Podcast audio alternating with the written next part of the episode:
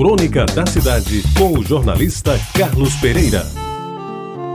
Amigos ouvintes da Tabajara, peço perdão para hoje tratar de um assunto doméstico, familiar, por excelência. Eu quero fazer hoje uma homenagem à minha filha Luciana, que no dia 12 completou aniversário. O texto que eu escrevi foi o seguinte: Minha querida Luciana, tenho certeza de que vais me desculpar porque estou desvendando o segredo da idade que as mulheres teimam em manter. Mas, sinceramente, acho que nunca o nome se ajustou tão bem a uma mulher.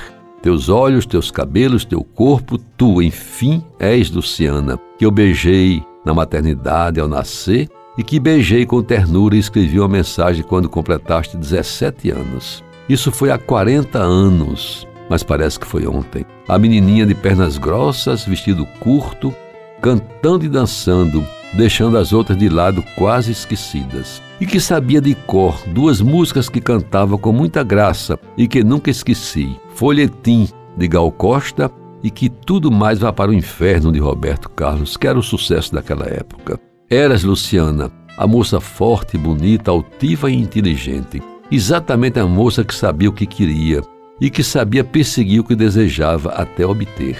Hoje, neste 2021, quando tu chegas aos 57 anos, não precisa ninguém saber. Para ti, Luciana, bonita e simples, como disse a tua mãe, eu escrevo estas linhas. Tu atualmente vives na Itália, com o teu marido Celso, e pelo visto vais passar muito tempo por aí. Pois aqui no Brasil, a coisa está preta, como diz a música de Chico Buarque. Temos um presidente que parece um menino tolo a dizer besteiras o tempo todo, brincando com a vida e com a morte dos brasileiros. Mas deixa para lá. Voltando, Luciana, aos teus 17 anos, época em que eras solteira, ainda não tinha me presenteado com Silvinha, a primeira neta, esse doce que nos encanta a todos, inclusive aos europeus. Aliás, Silvinha ela mora em Liverpool, na Inglaterra. Resolveu se casar com Andy, um jovem inglês, no sábado de 2019, no convento de Olinda, cerimônia na qual estive presente com pompas e circunstâncias. Mas deixa-me repetir, minha querida Luciana, o que escrevi naquele dia.